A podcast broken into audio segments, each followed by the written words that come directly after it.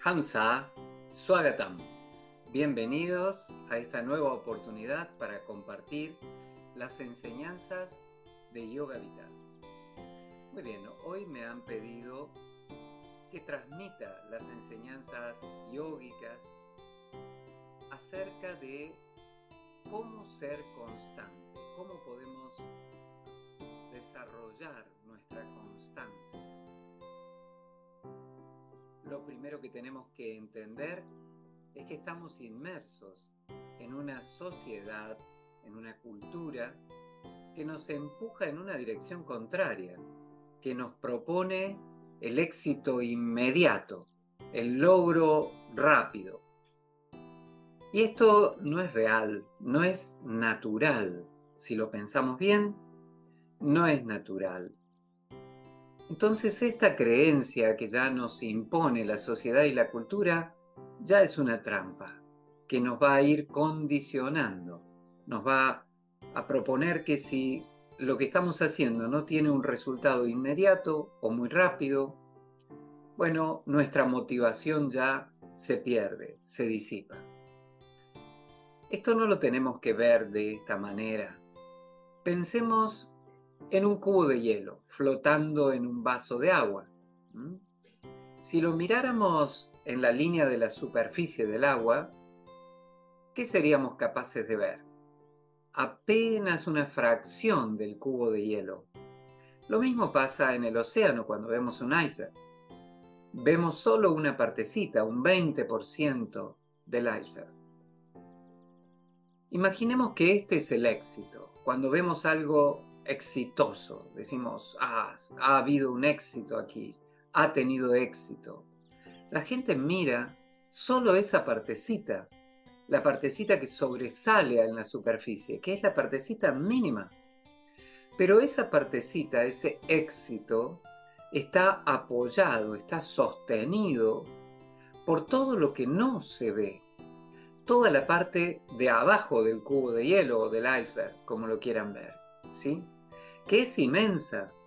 Y esa parte es la parte del real trabajo, donde ese éxito se fue gestando, se fue creando momento a momento. Esa parte la gente normalmente no la ve cuando ve a alguien tener éxito. Y esto también es lo que ayuda a crear esta fantasía, que el éxito es algo instantáneo. Entonces, voy a tratar de compartirles ahora el secreto de la constancia. Este secreto está apoyado en un acto mágico. Esta magia es la magia de lo pequeño, de lo muy pequeño de lo insignificantemente pequeño. Así es como se construye el éxito y la constancia. A partir de las pequeñísimas cosas, de los pequeñísimos logros. Pensemos en la naturaleza. De pronto miramos y los árboles, ¡pum!, aparecen de la nada. no es así, ¿verdad? De hecho, ni los vemos cuando van desarrollándose en el momento, no lo vemos, ahí está el árbol, está quieto, no pasa nada. Su avance es tan, pero tan milimétrico, se va construyendo tan de a poquito. Son esos pequeñísimos logros los que luego de un lapso de tiempo hacen que de pronto, ¡pum!, aparezca frente a nosotros un gran árbol, pero la construcción ha sido momento a momento, paso a paso. Y así, así es como se desarrollan, como se crean los grandes logros, los grandes éxitos, a partir de pequeñísimos éxitos. Entonces, el secreto está en darle valor a esos pequeños logros. Cada cosita que logramos tiene que ser para nosotros algo maravilloso. Y esto va a desarrollar esta magia, la magia de lo pequeño. Nosotros en Yoga Vital le llamamos a esto viñasa, dividir el universo en muy pequeñas partes y trabajar en orden, una a una sobre esas pequeñísimas partes, para ir construyendo ese universo que hemos creado primero en nuestra mente y que después vamos a materializar. Cuando lo hacemos de esta manera también evitamos, bueno, eh, grandes frustraciones, ¿sí? La expectativa, ustedes saben, es la madre de las frustraciones. Por eso en realidad, si bien uno se plantea un objetivo, tiene que estar más enfocado en el propio proceso que en el logro. Cuando el logro llega, fantástico, lo apreciamos, ah, lo disfrutamos, pero no estamos tan pendientes del logro. Lo disfrutaremos cuando llegue, cuando sea su momento, no antes. Esto es muy importante. Hacer viñaza, no crear expectativa. Y la gradualidad. Esta también es otra ley que aplicamos para todas nuestras clases de yoga vital. Nosotros cuando le enseñamos a un docente a construir una clase de yoga vital, en realidad le estamos enseñando las leyes para la vida que siguen los grandes yogis. Y una de estas leyes es la gradualidad. Hacer primero lo más fácil, luego lo más difícil y así se va siguiendo. Gradualmente, no todo de golpe, no lo más difícil primero, paso a paso vamos construyendo lo que necesitamos de forma gradual y dándole el tiempo que cada cosa necesita. Si uno quiere sembrar, primero tendrá que cosechar, luego tendrá que cultivar eso que cosechó y cuando llegue el momento del fruto, aparecerá. Cero expectativas sobre el fruto.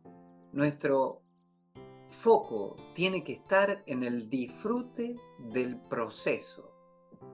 Esto es lo que nos va a llevar a buen puerto. Tenemos que lograr que este trabajo que nos hemos propuesto se transforme en un hábito. Hacer que nuestra tarea diaria, semanal, mensual, la tarea que estemos llevando adelante para obtener ese logro que estamos buscando, se transforme en un hábito. Y la manera de lograrlo es asociarlo a otros hábitos que ya tengamos. Por ejemplo, piensen que estamos hablando de cualquier tipo de logro. Entonces, habrá cosas que podría asociarlas al momento de lavarme los dientes. Si yo ya tengo instaurado el hábito de lavarme la cara o los dientes y hay algo que quiero hacer o desarrollar, podría utilizar ese hábito que ya está creado a lo largo de años y en donde ya me levanto y automáticamente voy a lavarme la cara, asociarlo con una acción, por ejemplo, cantar un mantra, si esto fuera lo que quiero conseguir, o meditar, o bueno, o bueno, por ejemplo, estudiarlo podría asociar a otra situación del día, otro hábito ya instaurado, mm, hacer ejercicio, hacer prácticas yógicas, buscar algún tipo de hábito que ya esté instaurado en mi vida y que esté en un horario, en un momento que pudiera ser acorde a, eh, a, esta, a esta acción que quiero llevar adelante, a este nuevo hábito que quiero instaurar. Y ligar entonces un hábito con el otro. Esto me puede ayudar muchísimo. Hay una constante universal que es el cambio. Por lo tanto, tenemos que saber que aquellos caminos que fijamos, que nos proponemos eh, trazar, seguir, nunca van a ser tan lineales como a lo mejor los hemos pensado. Nosotros hemos pensado que primero esto, después lo otro, después lo otro, después lo otro, y cuando vamos a la acción, de pronto hay que hacer una bifurcación, hay que moverse un poco a la derecha, hay que moverse un poco a la izquierda, Y esto es así porque todo cambia, todo está en un proceso de constante cambio y nosotros tenemos que volvernos flexibles, adaptables. Tenemos que permitirnos ese cambio. Permitírnoslo sin culpa, sin que se genere ninguna fricción por cambiar algo. Por eso digo, hay que estar adaptable, hay que estar flexible. Y esto es algo en lo que nuestras clases de yoga vital también nos van a ayudar. Porque recuerden que a partir de un cuerpo que se vuelve más flexible, también la mente, las emociones, el intelecto, todo se flexibiliza. Es mucho más fácil adaptarse. La vida implica adaptación, implica cambio. La elección del objetivo es algo sumamente importante también, porque es lo que te dará en principio motivación. La elección de tu objetivo. Tenemos que asegurarnos que aquellas cosas que vamos a hacer o que queremos lograr sean cosas que nos dignifiquen, que nosotros podamos sentir como dignificantes, cosas que nos hagan más dignos, hagan pasar por este filtro la elección de sus objetivos cuando quieran trabajar sobre algo y trabajar con mucha constancia sobre eso. Si ese objetivo es algo que te dignifica, entonces es algo valioso y es algo que te va a motivar. Ya saben, no se trata solo de depender de la motivación, porque la motivación está muy ligada a la emoción. Y la emoción es muy voluble, cambia muy fácilmente, así que no todo tiene que ser motivación. La sola motivación no alcanza, aunque es importante, no alcanza. Es más importante quizás incluso el hábito, el desarrollar el hábito, que la motivación.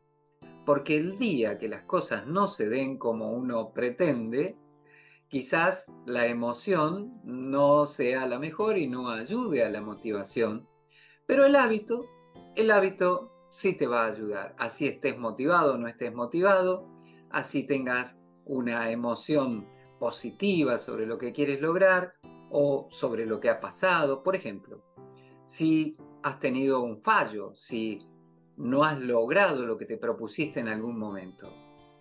No hay que generar culpa con respecto a esto hay que crearse un sankalpa, una afirmación, ¿no?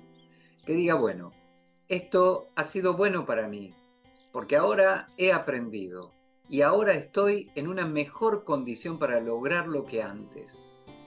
Ahora estoy en una mejor condición para lograrlo que antes. Y lo vuelvo a intentar.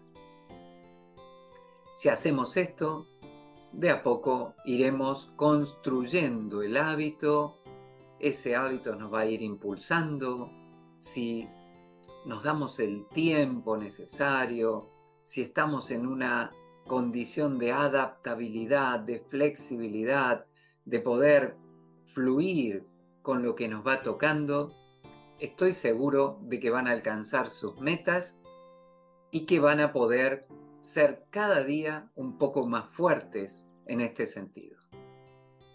Bueno, me ha encantado compartir con ustedes estas enseñanzas de yoga vital y los espero para nuestra próxima oportunidad. Pranam y Dhanyava. Muchas gracias.